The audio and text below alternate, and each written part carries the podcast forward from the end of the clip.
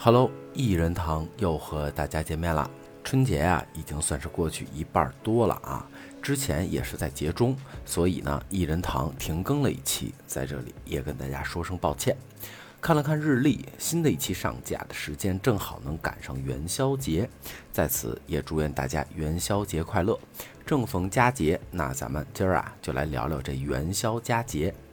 本期由元宵节的由来、老辈儿元宵节的习俗和元宵三部分组成。话不多说，进入正题。元宵节其实是两千多年前就有的习俗了。汉文帝啊，刊平之日就是正月十五，所以每逢这天啊夜晚，汉文帝都要出宫游玩，美其名曰叫与民同乐。于是汉文帝啊就将正月十五这天定为元宵节。不过，当时没有张灯关灯的习俗，等到永平十年，也就是汉明帝当政的时候，蔡因从印度求得佛法，汉明帝为了提倡佛教啊，勒令在元宵节点灯，以表示对佛祖的尊敬。这就是啊元宵节张灯关灯的起源。《汉书》上记载啊，执金吾掌禁夜行，唯正月十五乐许持禁。谓之放夜，意思就是啊，平时都不让老百姓晚上出门上街溜达嘛，唯有正月十五这天啊是可以随意外出的，足可以看出当时在汉代元宵节是多么重大的节日了。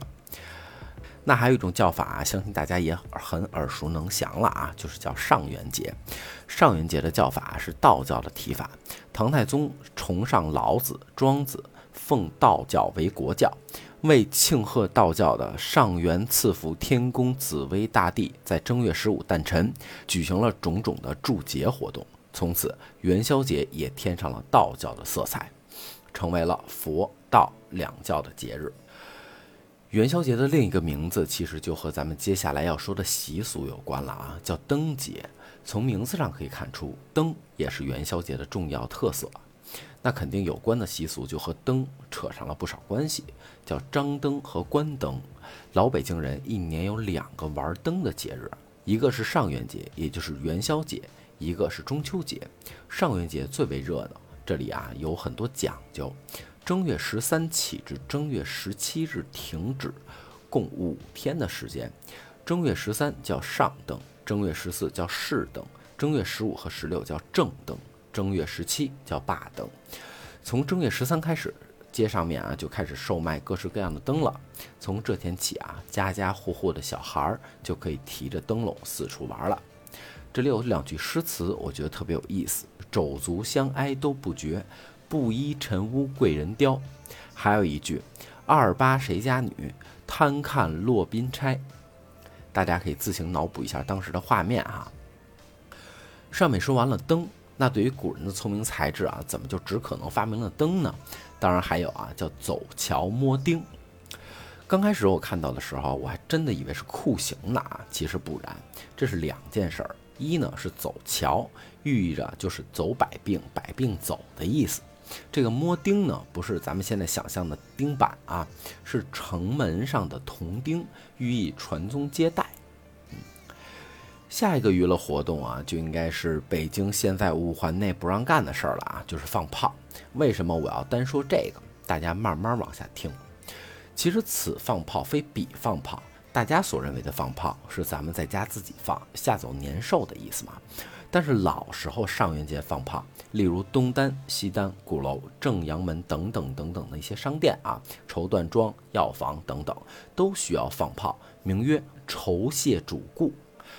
最后，每位商家都会放盒子炮，按现在话来说，可能叫分层礼花啊。第一层基本都是祝贺观众的吉祥话，例如“恭贺新喜”“祝君健康”，就是“敬畏之心如滔滔江水，连绵不绝”吧。然后再映出长明塔、和合二仙、福禄寿三星等。当然还有好多啊，比如猜灯谜、耍龙灯、舞狮子、迎子姑、竹鼠、踩高跷等等等等。咱们这儿就不过多赘述了，感兴趣的小伙伴可以自行去查找。那接下来咱们就要说说上元节或者叫元宵节的重中之重了，那就是元宵。首先，咱们要讲一下元宵和汤圆的区别哈。其实我觉得应该有很多小伙伴不知道。按我的理解，就是做法上的区别。汤圆是把馅儿包入面中，而元宵是将馅儿蘸好水摇出来的。好像也有人说叫北方滚元宵，南方包汤圆儿。反正除了这点啊，我真的是分不清楚啊。有更明白的小伙伴可以下方留言评论区见啊。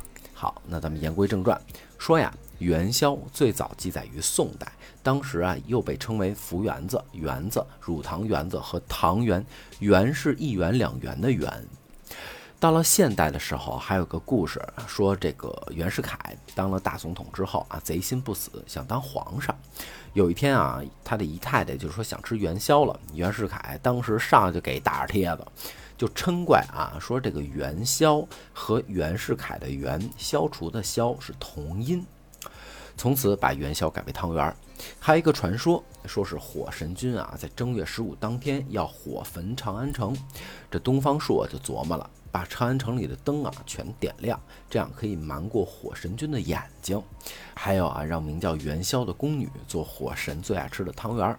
正月十五当天，宫女元宵的父母看到了写着元宵大字的宫灯啊，高喊元宵找到了亲人，一家团聚了。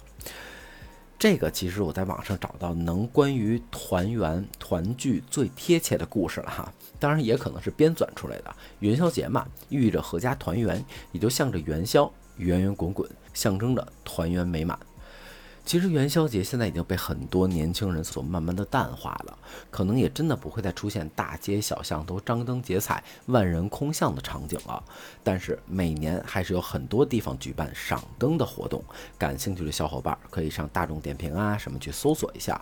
如果有小孩有时间，还是可以带着孩子去看看，把这些传统的东西、知识、典故。告诉他们，毕竟老辈儿留下的东西，咱不能忘了。当然，别忘了回家吃口团圆饭，吃俩元宵，喝口汤。